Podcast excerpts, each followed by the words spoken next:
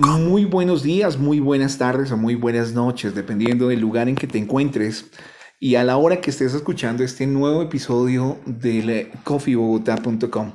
Recuerda que el coffeebogotá.com es el primer directorio de café de especialidad en Colombia. Y este es un podcast, este es un episodio de podcast que lo estamos haciendo hoy en una de las tiendas mm, que me ha sorprendido. Realmente sí me ha sorprendido porque estoy eh, off recording estoy hablando con eh, su dueña y me ha contado un poco de historias que te las voy a trasladar en este momento y vamos a escucharlas de viva voz de ella. Em, estoy en, en, una tienda que se llama, esperemos que nos la presente la misma dueña. Un saludo para Elizabeth. Hola Juan Carlos, ¿cómo estás? ¿Cómo estás? ¿Cómo te ha ido? Bienvenida al Coffee Bogotá. casi no nos podemos reunir. Sí, casi no por la cuestión de los paros, ¿no? De los paros, de lo que está pasando en Colombia. Contémosle a las personas que nos están escuchando y nos van a escuchar desde otras partes uh, del eh, mundo que um, infortunadamente aquí en Colombia a partir del 21 de noviembre, el denominado 21N para nosotros, eh, se han presentado una serie de disturbios, se han presentado una serie de marchas y de protestas del pueblo contra el gobierno y eso ha, definitivamente ha hecho que eh, todo el trasegar común y corriente de nuestras vidas por, esa, por eh, la misma consecuencia de las marchas y, y de estas protestas, pues realmente no haya sido días comunes y corrientes. Infortunadamente han habido muertos de bando y bando, por decirlo así, de las autoridades y de las de las eh, personas eh, que mm, marchan, de los estudiantes, y pues definitivamente estamos pasando por no muy buen momento en toda nuestra geografía, en toda Colombia. Y esta charla la teníamos precisamente casi como para el 21N, esta, eh, esta, esta grabación de este episodio, y pues bueno, hoy lo pudimos tener. Elizabeth, ¿notas de café? Notas de café, sí. ¿Tu negocio? Nuestro negocio es de, eh, somos unos socios sí. Eh, que nos apasionamos por el café. Eh, somos caficultores de Santander, de Oiva Santander. Ahí cultivamos pues todas nuestras variedades, las que le llevamos directamente al cliente, que eso es como el fin que tenemos con la tienda. O sea, de tu finca en Oiva, Ajá. Oiva está a, cuánto, a, a, cuántos metros sobre el nivel del mar? A 1580 más o menos está nuestra templadito, finca. Sí, es templadito, es muy agradable el clima. Eh, ¿Para cuándo es el viaje? Para cuando quieran, ah, están muy invitados. Oiva, 1580. más o menos, sí. Cultivadores, productores. Somos cultivadores, productores de café. Orígenes campesinos. Totalmente ¿Tú eres campesina? Yo sí, soy campesina. Mi esposo, eh, pues como todo, yo creo que la mayoría de colombianos venimos de orígenes campesinos, algunos más cerca que otros. Algunos han perdurado y han estado, pero tu, tu infancia y tu juventud fue, fue en una finca. Sí. En hoy, en... En Vélez. En Vélez. Sí, yo soy de Vélez, bueno, Santander. Santander, Pero Santanderiana de todo Santanderiana. Eh, de todas formas, me quedé en la Pinga. Eh, sí. Pinga, pinga, no toche. Va bueno. Dentro de, dentro de mi correría por los diferentes cafés de especialidad, es el primero que veo de la región, de, esta región, o sea, de Santander. He estado con gente de Cundinamarca, he estado con gente de Tolima, he estado con gente de Huila, del Huila, y digamos que se había centrado coincidencialmente con estas regiones. Había probado excelentes cafés, pero es la primera vez que pruebo y ya acabo de probar una de tus variedades. Sí. De Oiva de Santander. De Santander. Cuéntame un poquito la historia de tu finca. Comencemos por ahí. Comencemos por ahí. Pues primero hay que decir que en, Colombia, pues en todas partes de Colombia se cultiva café y muy buen café. ¿sí? En todas partes hay café de especialidad y hay gente trabajando fuertemente para que salgan cafés diferentes. Sí. Sí, y con una tasa excelente. Entonces, pienso que, que el reconocimiento es para los caficultores de todo el país porque realmente hacen una gran labor y uno sabe el esfuerzo tan grande que uno hace cuando tiene finca, cuando cultiva café. ¿Sí? Eh, nosotros lo que hacemos, bueno, nuestra finca más o menos nosotros empezamos a cultivar café hace unos seis años Y, y nos, Nosotros estamos hablando de tu de esposo, Mi esposo, y tú. sí, nuestra familia. Ok, tu familia. Ujú. Y eh, la idea que teníamos era como hacer algo diferente. Siempre decíamos, no, hay que hacer algo distinto, pero ¿qué hacemos? Pero qué... Entonces decidimos sembrar algunas variedades que no son muy comunes en Colombia, que la gente normalmente, pues si no estábamos acostumbrados a tomar buen café, pues Sí. mucho menos apreciar un- una variedad distinta que en otros países sí lo hacen. Eh, Entonces decidimos cultivar algunas eh, variedades distintas para el consumo interno y esto poderlo traer aquí a la tienda, que pronto las personas puedan disfrutar de ese tipo de variedades que no son muy comunes. Por ejemplo, la que tú te tomaste ahorita fue un borbón amarillo, ¿sí? Eh, pero tenemos java, tenemos borbón rojo, tenemos eh, geisha y tenemos nuestro castillo, ¿sí? Que todos son cafés que hacemos unos procesos eh, de selección en la finca muy, muy, que, muy especiales pues para que en Muy la pormenorizados. taza, sí, para que en la taza pues se vea reflejado este trabajo, ¿sí? Ujú. Eh, la idea sí, lo que hacemos la mayoría de caficultores, que es como tratar de que el café vaya directamente del caficultor de la finca a la taza, al cliente final, sí, para que en esa mitad, digamos, en los comercializadores no se quede pues el valor agregado. Hablas, hablas de las diferentes variedades que ustedes cultivan Sí, y el esfuerzo que hacen por sacar la mejor muestra de cada una de sus variedades. sí, es verdad. Pero te hago una pregunta. ¿El cliente final ¿Lo sí aprecia? valora, sí aprecia ese trabajo que ustedes desde la finca eh, le meten con tanto ahínco y tanto esfuerzo para ustedes? Así como el artista, muchos artistas dicen, no me paguen, no me den plata, apláudanme, porque eso va a ser el mejor pago para mí, un gran aplauso. El cliente final sí valora, el que ya conoce el café de especialidad, sí lo valora. Sí, sí, es increíble cómo de pronto eh, se ha ido ampliando un poco más eh, la cultura del café en Colombia y, y Bogotá es una plaza excelente para mostrar los cafés. Hay personas que ya vienen y, por ejemplo, ya nos conocen y vienen y hoy, digamos, hoy queremos probar un Borbón y mañana vienen con, queriendo probar otro tipo de variedades. Entonces ya las aprecian, ven eh, el valor agregado que tiene, las características de los cafés, entonces sí, la gente así aprecia. Pues no será todos, obviamente. Sí, sí, obviamente la- que sí. sí. Hay gente que va y toma en algunas tiendas o, o toman café en la calle y dicen, lo comparan, pero no, no, no. En todo caso, en, en sí la gente sí lo, lo, lo valora bastante. Notas de Café es un eh, establecimiento que para todos ustedes queda ubicado, vuelvo y lo digo, y lo he dicho en todos, en todos los episodios que hemos grabado, que me doy cuenta de que los cafés de especialidad están ubicados en sitios mágicos y de trascendencia y de recordación total. Para las personas que viven en Bogotá, porque en este momento solamente estamos grabando Bogotá, posteriormente vamos a mm, grabar en diferentes partes del país, pero las personas que viven de Bogotá o que no conocen Bogotá, estamos en uno de los barrios icónicos del norte bogotano y donde comenzó todo el boom del norte bogotano, como es, esto es el lago, El lago. lindando con el Chico, Sí, señor. lindando con el Chico, dirección de notas de café. Es carrera 14, 7852, tenemos aquí uno y en la castellana tenemos un, un establecimiento que es mucho más pequeño, es como Sí. más express. Sí, Sí, está como para las personas que no nada más se sientan a tomarse un café, sino que quieren llevarlo para la oficina, algo rápido. En la carrera, esto es carrera 45, 93, 64. no, casi nos olvida la dirección, ¿no? Casi se nos olvida la dirección. Ahí la corchamos, ¿no? Casi nos corcha. Pero no se, no, no se No se notó, no, se notó. Y esto no, así como me decía que si lo íbamos a editar, no, así salió y así se fue. Notas de café, ¿hace cuánto existe? Eh, bueno, la marca como Notas de Café, nosotros ya la tenemos hace más o menos un promedio de unos cuatro años y medio. Eh, nació Notas de Café, Sí, sí, eh, tiene una historia muy linda el nombre porque en una cata pues se habla mucho de las notas que tiene el café. sí.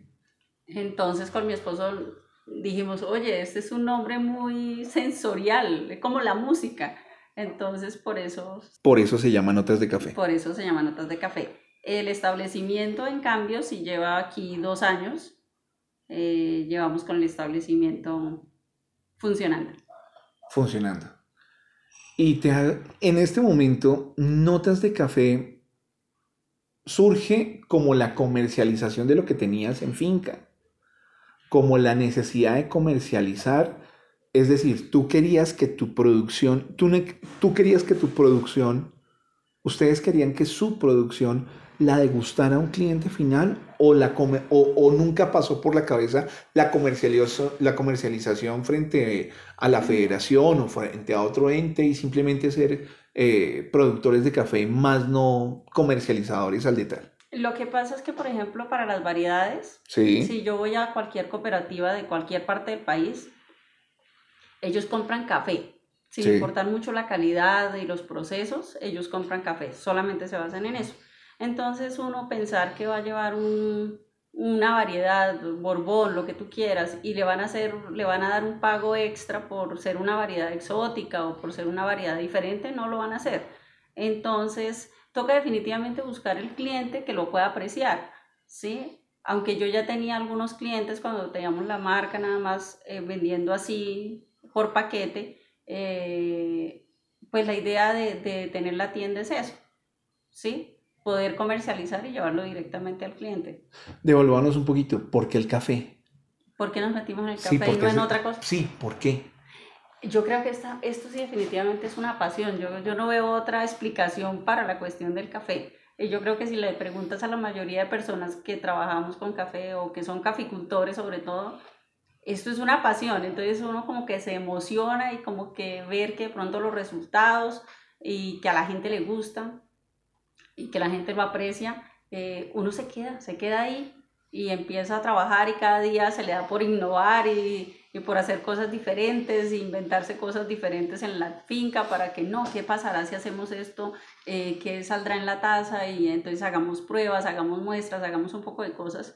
Entonces es como yo creo que es la pasión que le damos que, que, que, le damos al, al, asunto del café. Saco en conclusión que entonces tú vienes de una familia campesina cafetera. Sí, no tan, no pues al nivel que estamos ahorita, que sea, era más poquito lo que se cultivaba, pero era una de las de los cultivos que tenían en la finca. En la finca. Sí. Y tu esposo también viene de, o sea, ¿tú le diste a tu esposo la posibilidad de aprender de café o él ya sabía de café antes de no, yo creo que, que, mi esposo no tomaba ni café, o sea, le hacía daño, te lo juro, le hacía daño, no podía tomar café.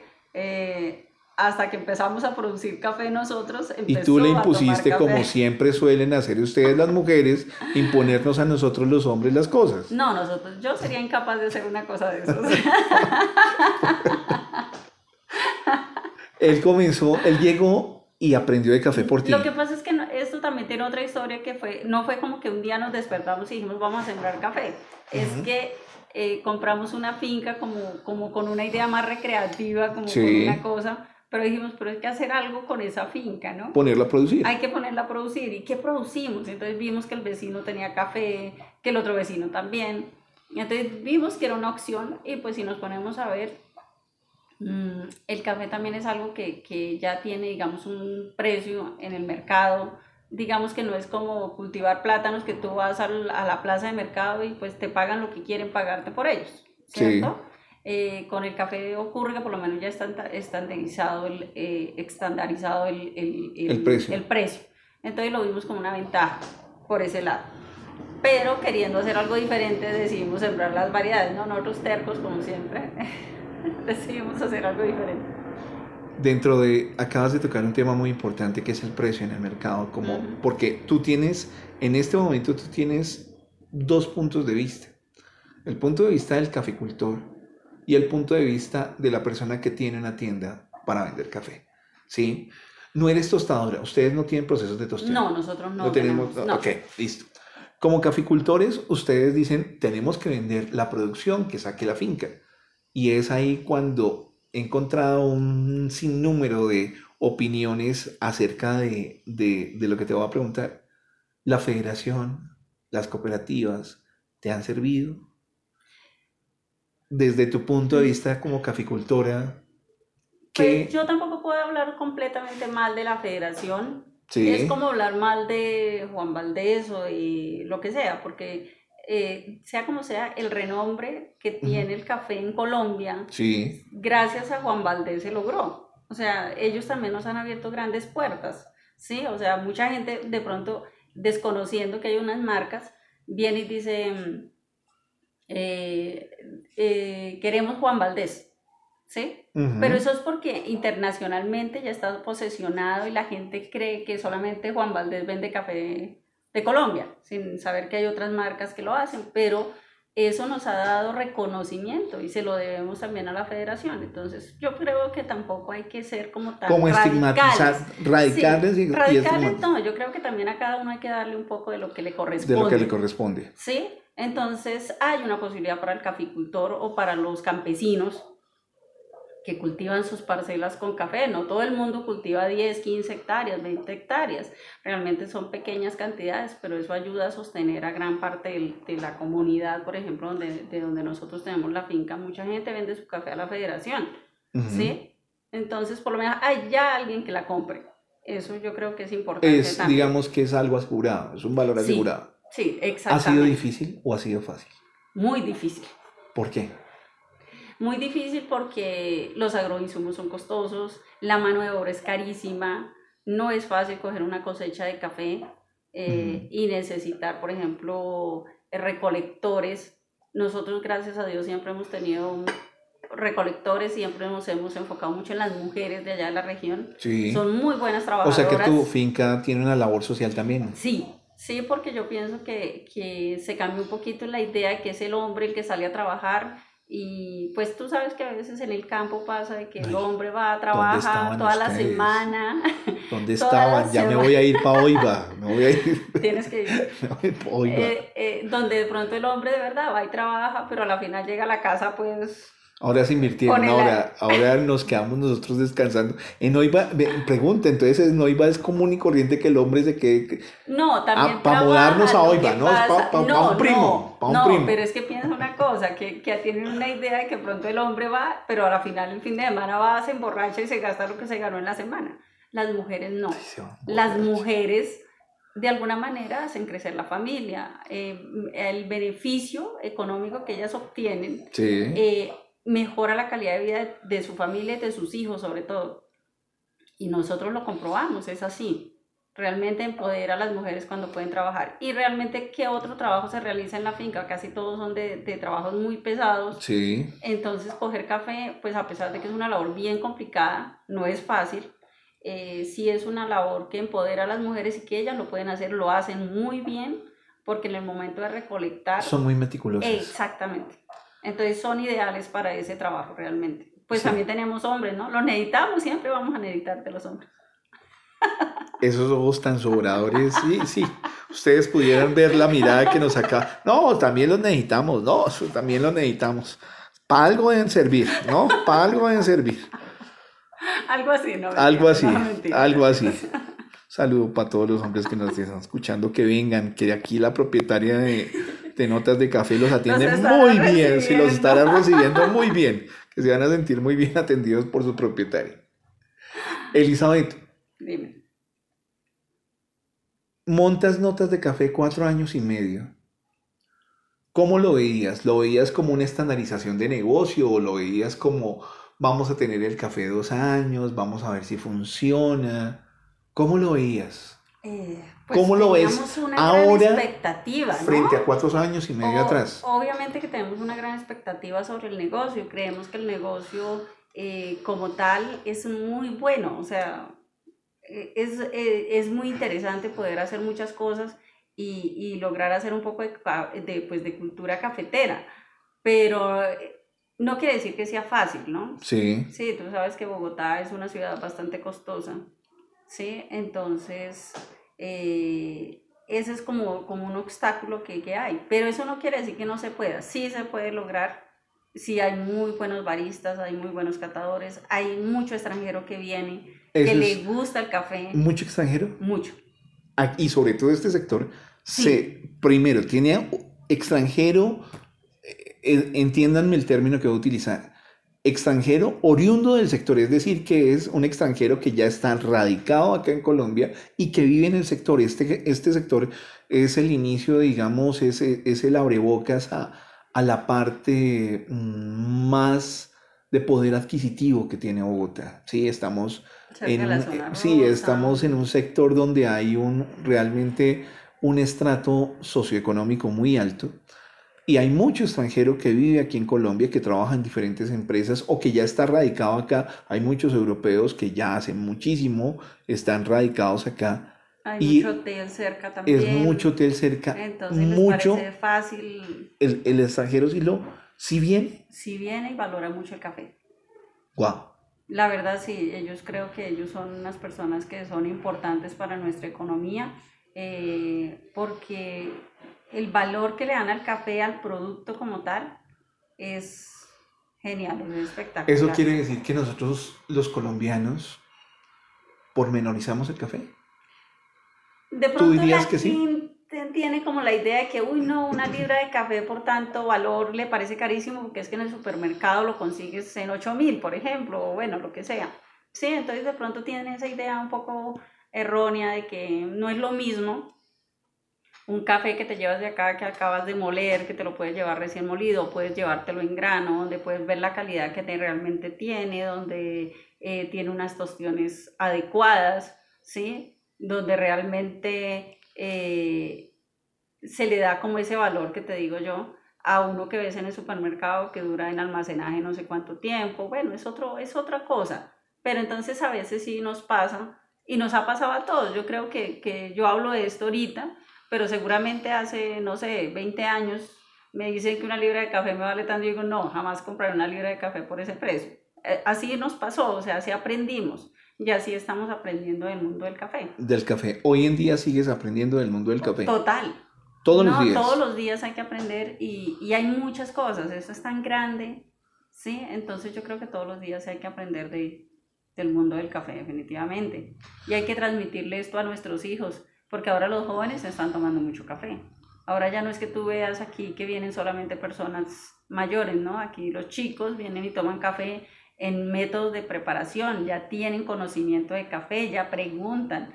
Eh, y son chicos, te, te, puedo decir, entre los 17 y los, bueno, los 30 años que ya todavía están chicos. Nosotros, nosotros sí, los, nosotros los chicos, los, nosotros los, chicos, de, los, sí, los pelados de menos de, de 25.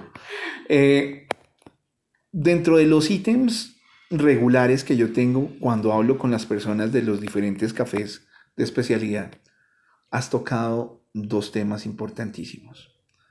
Es decir, la evaluación que le damos nosotros los colombianos a nuestro café, que infortunadamente hoy es otro de los episodios en donde decimos no sabemos nada de nuestro café. Infortunadamente no tenemos una cultura cafetera, una cultura de cuna que deberíamos saberla, no la tenemos porque inclusive nuestros papás no la tuvieron. Obvio. Inclusive nuestros abuelos no la tuvieron. inclusive, o sea, esto es, un, esto es el resultado de una, eh, de una, de una, es una cadena, exactamente, es una cadena de un analfabetismo referente al café total. Total, total, total. total.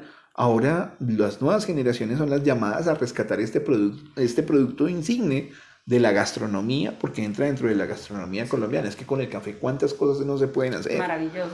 Maravillosas, en cocina, en alta cocina, en preparaciones de sal, en preparaciones de dulce, en postres, en, eh, en cafés, en bebidas, en, eh, pero no solamente como café, como parte de los licores, de los cócteles. o sea, es, es, es muy versátil el producto. Es muy versátil el producto, pero también es entender lo que tú acabas de decir.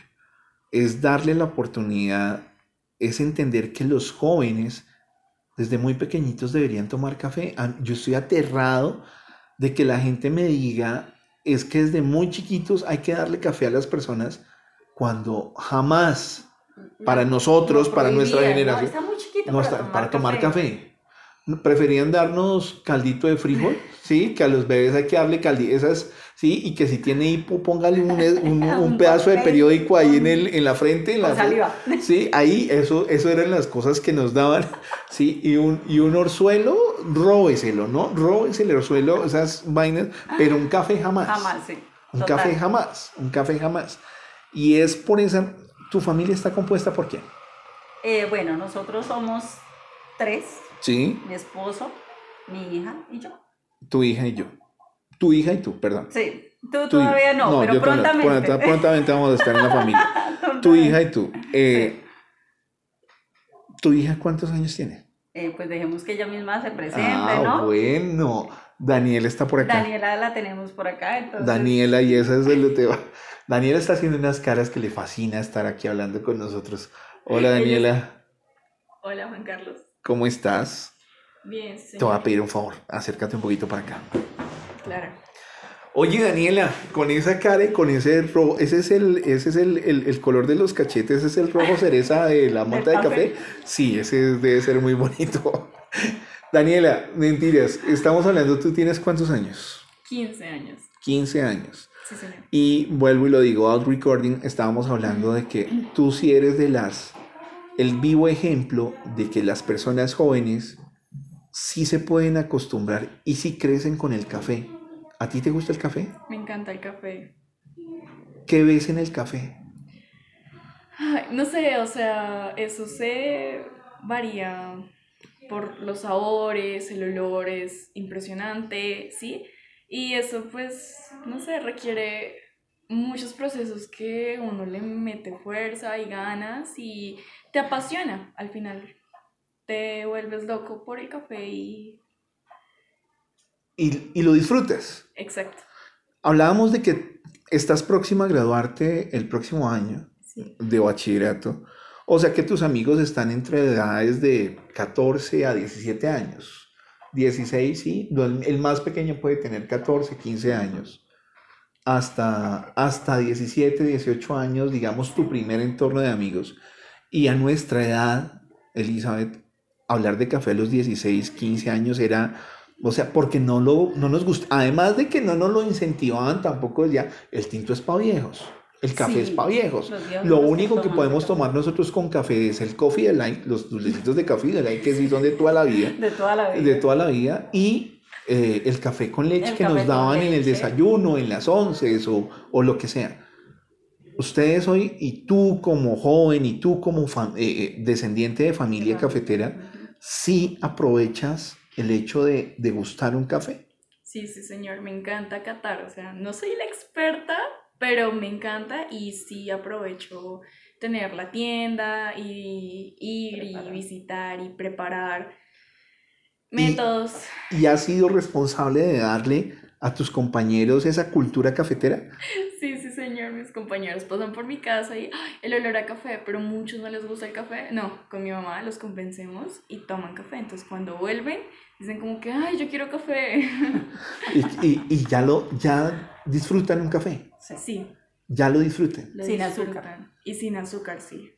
¿Eres consciente de que ustedes, las nuevas generaciones, tienen, que, tienen el deber sagrado de promocionar el café y saber de café? Sí, totalmente. Eso es una cultura impresionante y creo que sería bueno que mucha gente aprendiera sobre... ¿Y cómo se puede aprender desde la vista, desde la óptica de una persona tan joven? ¿Cómo podrías tú, cuál sería la solución para decirle a las personas, oiga, hay que, a los adultos, enséñenos de café, ¿cómo, cuál sería, cómo lo verías?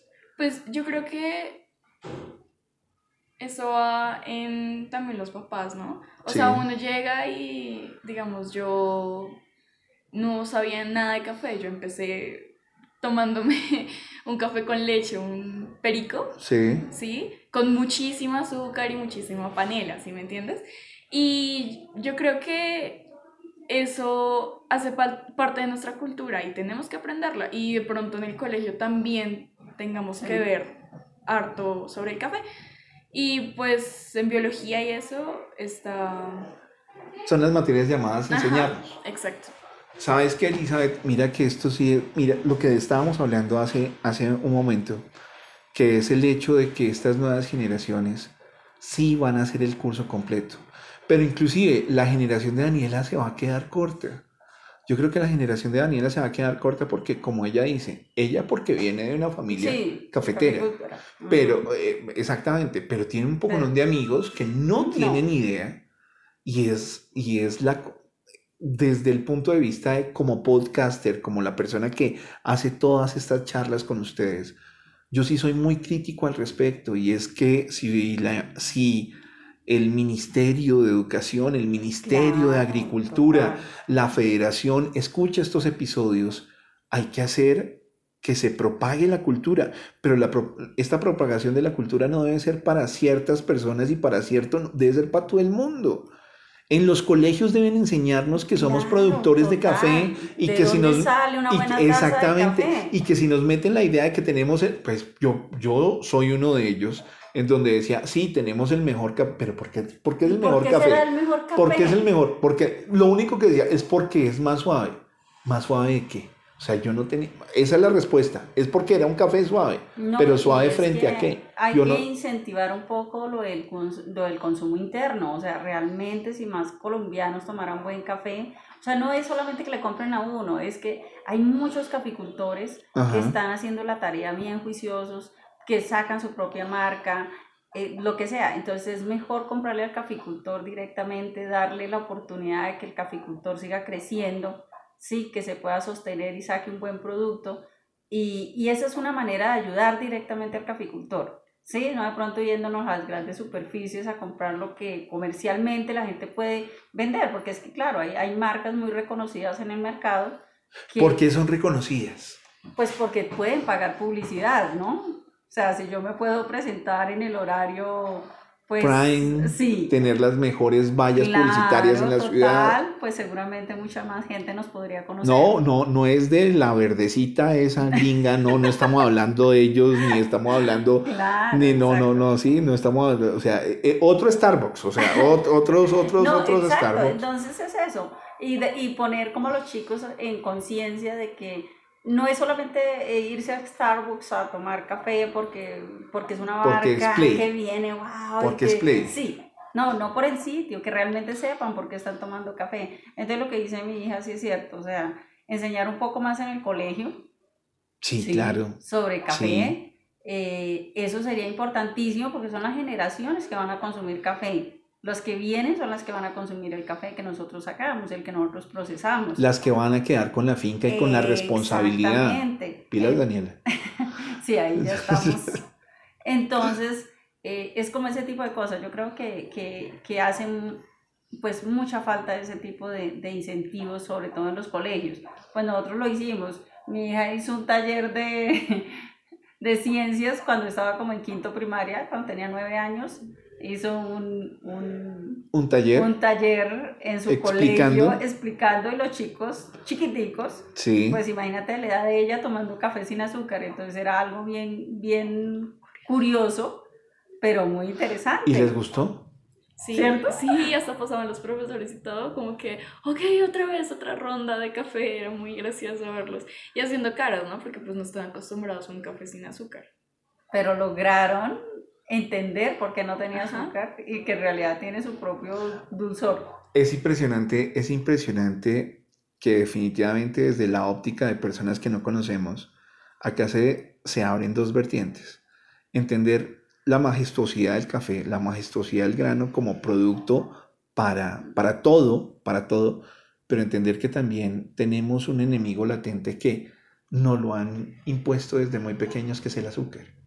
Hoy infortunadamente, hoy infortunadamente, y no tengo nada que ver contra los, los eh, productores de azúcar, a los cuales respeto, a los ingenios azucareros, a sus cañaduzales, pero hay algo que sí es, sí es entendible y que sí es una verdad. Es una gran verdad. Es una gran verdad que no podemos, que no podemos eh, ocultar con un dedo que es, que es el consumo de, hacer, como todo, el consumo de azúcar en exceso, como todo, crea unas, crea unas enfermedades gravísimas y atenta contra, contra el ser humano totalmente.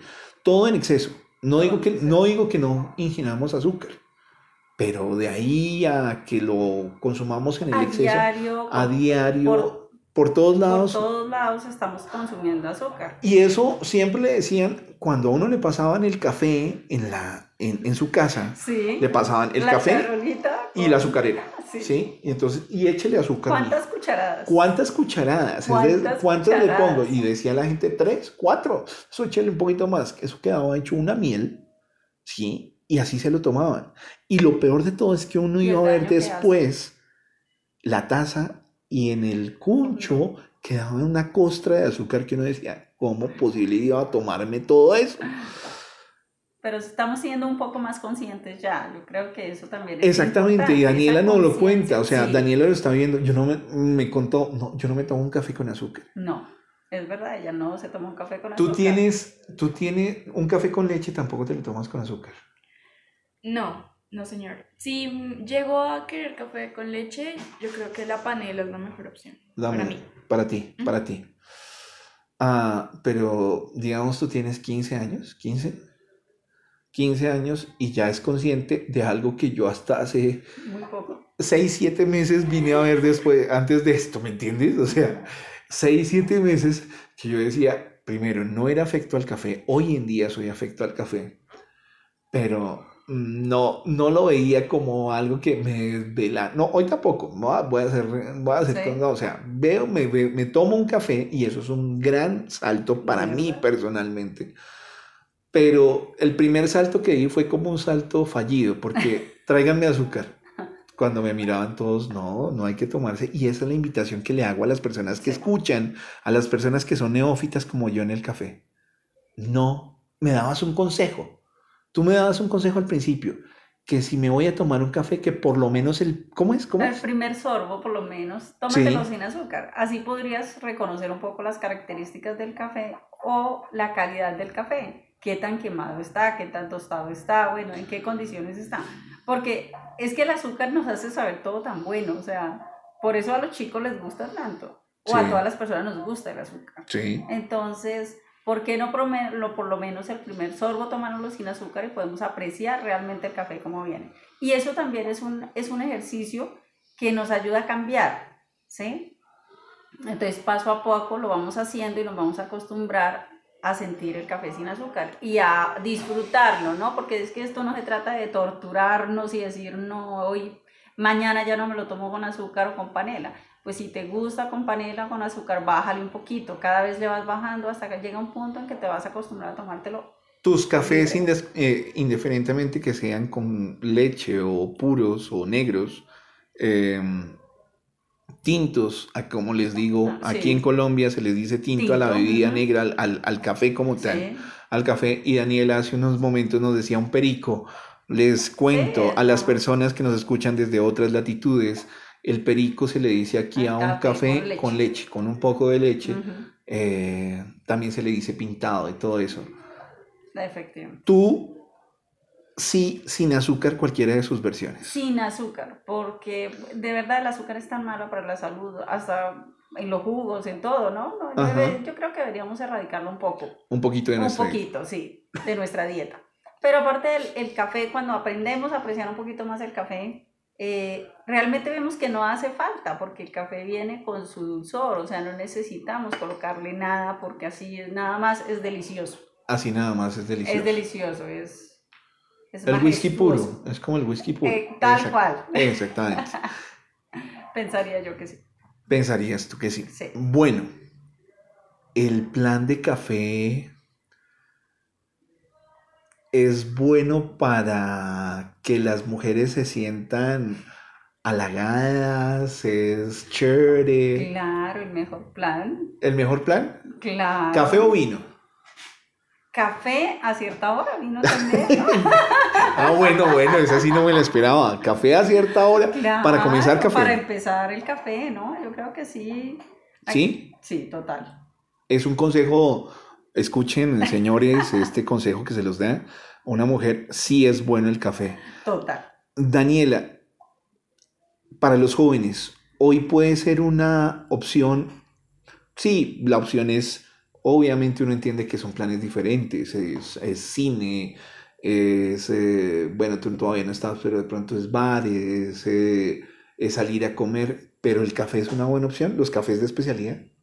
Sí, es una buena opción. Además es que hay muchas bebidas a base de café, ¿sí? No solamente está el, el, americano, ¿no? Ni el café con leche, ni el latte, ni nada de eso. Hay muchas variedades de café, uno se puede tomar un granizado fácilmente y es muy rico y tú aprecias el café. El café, o sea que sí es una buena opción. Sí, exacto. Se abrió un nuevo plan y tus compañeros lo aceptan. Sí, o sea, pues es que, es que es impresionante, a mí me impresiona es que los nuevos, los pelados hoy estén, o sea, porque no, vuelvo y lo digo, el hecho de venir de una generación en donde nos cohibieron del café me resulta muy particular que hoy lo vean como tan chévere. Sí, tan chévere, es un plan súper chévere para los, para los chicos. Y lo que yo te digo es que ver a los chicos pidiendo métodos y yo quiero probar esta variedad y en este método, es súper. Sí, claro. Claro. Es, es, es, es algo que empezamos a ver más frecuentemente. Más frecuentemente. Sí. Pues te lo digo de verdad, creo que es uno de los episodios, es la primera vez que tengo una persona tan joven hablándome de lo que, de lo que, de lo que hoy en día significa el café para ella. Pero bueno, antes de irnos, Daniela, eh, es una responsabilidad tuya, y no lo digo porque esté acá tu mamá, no te digo para que sí, para que no, para que sí, y no porque esta noche cuando lleguen a la casa eh, o se aplique esa frase en la casa arreglamos.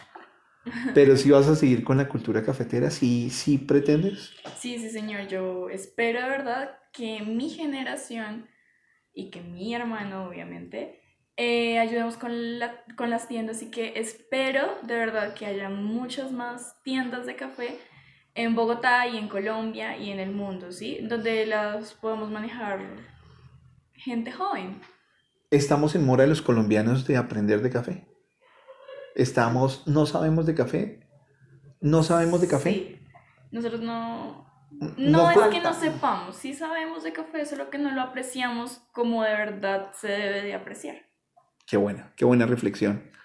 Ahora hay que preguntarle a Juan Carlos, ¿no? ¿Cómo te pareció el café? ¿Realmente encontraste algo diferente en, el café que, tomaste hoy? Sí, sí. Y no sé. Se puso eh, nervioso. No, no, no, es que me, no, no, para que me, me ponga nervioso. No, mentiras. Sí, ya me puse todo coloreto. Eh, la verdad, la verdad, a mí me parece que las personas que no contamos con el conocimiento, cuando nos ofrecen una taza, y en el caso que yo estoy tomando ahora café en tan diferentes sitios, sí valoro el hecho de que me sorprendan con tantos sabores tan diferentes. Hoy en día, hoy, lo que me tomé hoy, no me supo a lo que me tomé la semana pasada en otro local, porque me lo dieron de otra región y no podí, no, te lo digo desde, desde el punto de vista de un testigo que lo está haciendo, que lo está viviendo, si es diferente el sabor de una región a otra, si es diferente el sabor de una variedad a otra. Y, esto es lo que yo quiero plasmar en este podcast, que la persona que me escuche de verdad me entienda que el café sí tiene variedades y al tener variedades tiene sabores, características, características diferentísimas diferentísimas. Y, eh, y, bienvenida a tu pregunta porque es muy buena para hacerle entender a, a los que nos escuchan que el café es un universo completo. Es como, siempre lo he dicho, los perros son perros, pero ¿cuántas razas diferentes de perritos hay? Desde un gran danés hasta un pincher, pero los dos son perros. Pero son totalmente diferentes. Aquí el café es un producto que debemos comenzar a valorar muchísimo más está subvalorado totalmente. Totalmente. Y esta es la invitación. La invitación para, para que te conozcan, Elizabeth. Ay, muchas gracias. La invitación, nuevamente repitamos la dirección. Carrera 14, número 7852, es nuestra principal tienda. Sí. En Bogotá. Sí. Eh, y en la carrera 45, 94, 63. ¿94? 64. No, 64. Ok. 9463. 94, que ya no se la sabe, si ven? 9364. 9364. 93, no, una, una cuadra de diferencia. Ahí preguntan, ahí preguntan. Que ahí todo el mundo preguntan sabe por la- notas del café. Notas, Notas de, de café. Notas de café. Sí. Notas de café. Redes sociales, ¿tienes? Sí, claro que sí. Estamos con Instagram como notas de café, arroba notas de café, eh, guion al piso col, Sí, y en Facebook es notas de café. es Notas de Café. Sí, señor. La invitación para que vengan a visitarte.